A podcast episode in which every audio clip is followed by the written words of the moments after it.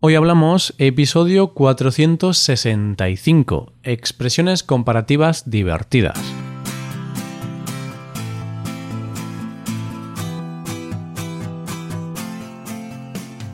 Bienvenido a Hoy Hablamos, el podcast para aprender español cada día. Ya lo sabes, publicamos nuestro podcast de lunes a viernes. Puedes escucharlo en iTunes, en Android o en nuestra página web. Y si quieres ver la transcripción, la hoja de trabajo de cada episodio y disfrutar de muchas otras ventajas, puedes visitar nuestra web hoyhablamos.com. Ahí podrás beneficiarte de cosas como un buscador avanzado de episodios, un lugar en el que votar los temas que te gustaría que se hicieran en el futuro, soporte premium y otras muchas ventajas. Además, si quieres hablar, pasar un rato entretenido y aprender más cosas, te damos la oportunidad de tener clases con nosotros vas a poder comprobar que aprender español desde la comodidad de tu casa es posible. En estas clases vas a llevar tu español al siguiente nivel, con las expresiones, modismos, frases hechas y otro tipo de recursos, también puedes llevar tu español a otro nivel. Aparte de eso, también puedes divertirte porque hay algunas expresiones de lo más graciosas. Para este episodio hemos preparado cinco expresiones comparativas que además están formadas con nuestro siempre querido u odiado verbo ser. Vamos a verlas. Hoy hablamos de expresiones comparativas divertidas.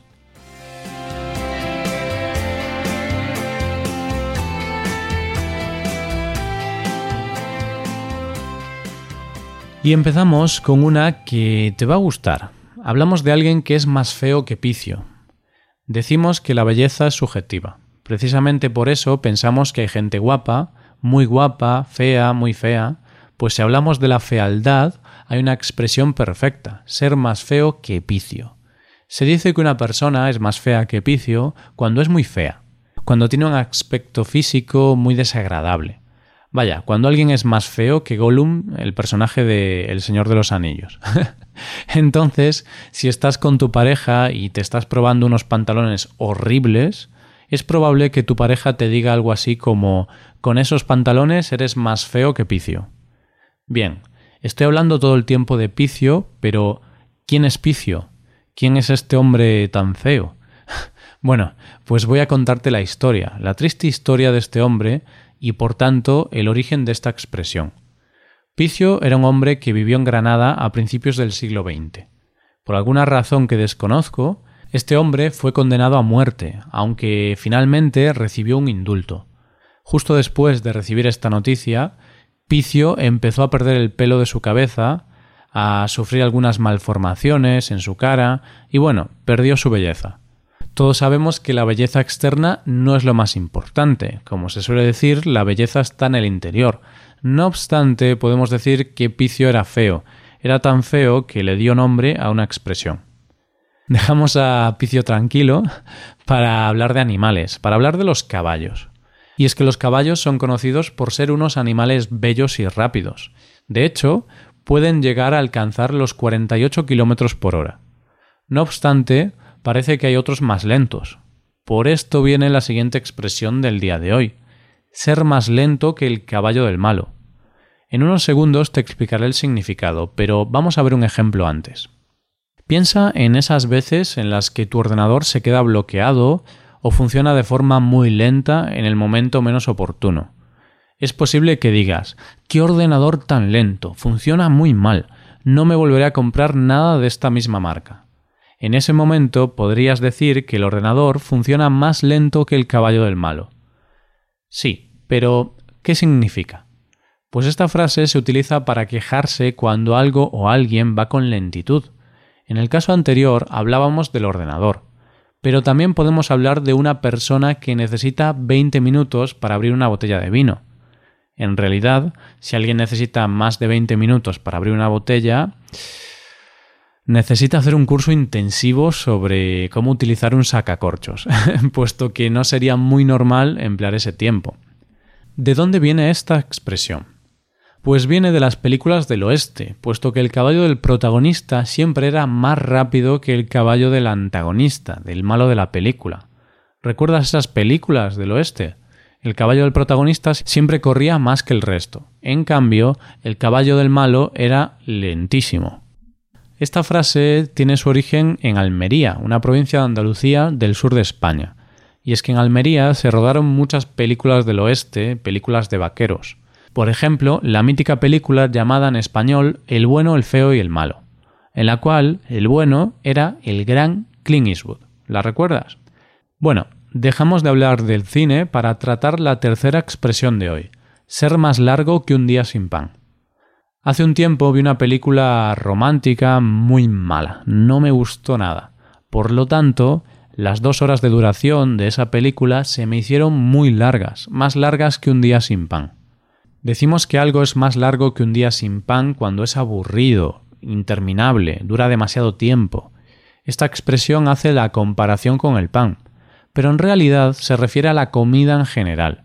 Y claro, un día sin comer puede ser muy largo, es demasiado tiempo. Imagínate que estás en una reunión muy aburrida que dura mucho tiempo. Estás mirando el reloj todo el tiempo porque quieres que se acabe lo antes posible. Se puede decir que esa reunión es más larga que un día sin pan. Lo que es gracioso es que esta frase también se aplica a las personas muy altas. Alguien que es muy alto es muy largo, y de tan alto que es, o largo en este caso, decimos que es más largo que un día sin pan. Cambiamos de frase y por tanto también de adjetivo. Vamos a hablar de algo o alguien viejo. Vamos a utilizar la expresión ser más viejo que Matusalén. Sabemos que Matusalén fue un personaje bíblico que, según la historia del Génesis, vivió 969 años de vida. Sí, 969 años no está mal. Yo estaría satisfecho si pudiera vivir 869 años menos que él. Entonces, aquí está claro por qué hacemos la comparación con Matusalén. En España se dice que alguien o algo es más viejo que Matusalén cuando es muy antiguo o longevo. Yo, por ejemplo, tengo unas zapatillas viejas y deterioradas más viejas que Matusalén, pero como me gustan, pues las sigo utilizando. Si no recuerdo mal, creo que me las compré hace unos 7 años. Vale, sé que va llegando el momento de dejar de usarlas, pero les tengo cariño. Muchas veces lo viejo o lo antiguo es lo mejor. Por ejemplo, los teléfonos móviles que se utilizaban hace una década. Esos móviles duraban más tiempo. Si se caían al suelo no se les rompía la pantalla. Ahora son más viejos que Matusalén, casi nadie los usa. No obstante, algunas veces sigo viendo a alguna persona con un Nokia o un Alcatel de aquella época en sus manos. Tras esto llegamos a la última expresión del día de hoy. Vamos a hablar de las personas que son más listas que el hambre. ¿Se puede ser más listo que el hambre? Sí, se puede. Vamos a ver por qué. Cuando una persona tiene mucha hambre, tiene que agudizar el ingenio, tiene que hacer cualquier cosa para comer, para calmar el apetito. Es algo natural, lo tenemos en los genes. Cuando tenemos hambre tenemos que ser listos para conseguir algo de comida. De esta forma, si tenemos hambre y ganamos o vencemos al hambre, podemos decir que somos más listos que el hambre. No sé si le ves el sentido, pero con esta expresión decimos que alguien es muy listo o inteligente. Por ejemplo, si tienes un hijo que resuelve el cubo de Rubik en 30 segundos, podrás decir que tu hijo es más listo que el hambre, estarás diciendo que es muy listo, claro. O si eres capaz de aprender la diferencia entre los verbos ser y estar en media hora, sí, se podrá decir que eres más listo que el hambre. Bueno, ya me callo, no quiero que este episodio sea más largo que un día sin pan para ti. Vamos a ir acabando. Sin embargo, como siempre, antes de despedirme te voy a explicar algo que puedes hacer para mejorar tu español y colaborar con este podcast. Si quieres, claro. Te voy a explicar dos cosas. Una de ellas es que puedes hacerte suscriptor premium. De esta forma te podrás beneficiar de múltiples ventajas como la transcripción de los episodios o la posibilidad de practicar con actividades, entre otras cosas. Y la segunda cosa es que puedes tomar clases de español con nosotros, con profesores nativos y certificados. Puedes tomarlas a través de Skype o a través de cualquier otra plataforma. Así que ya lo sabes, búscanos en nuestra página web, hoyhablamos.com. Muchas gracias por escucharnos. Nos vemos en el episodio de mañana donde hablaremos de noticias en español. Pasa un buen día. Hasta mañana.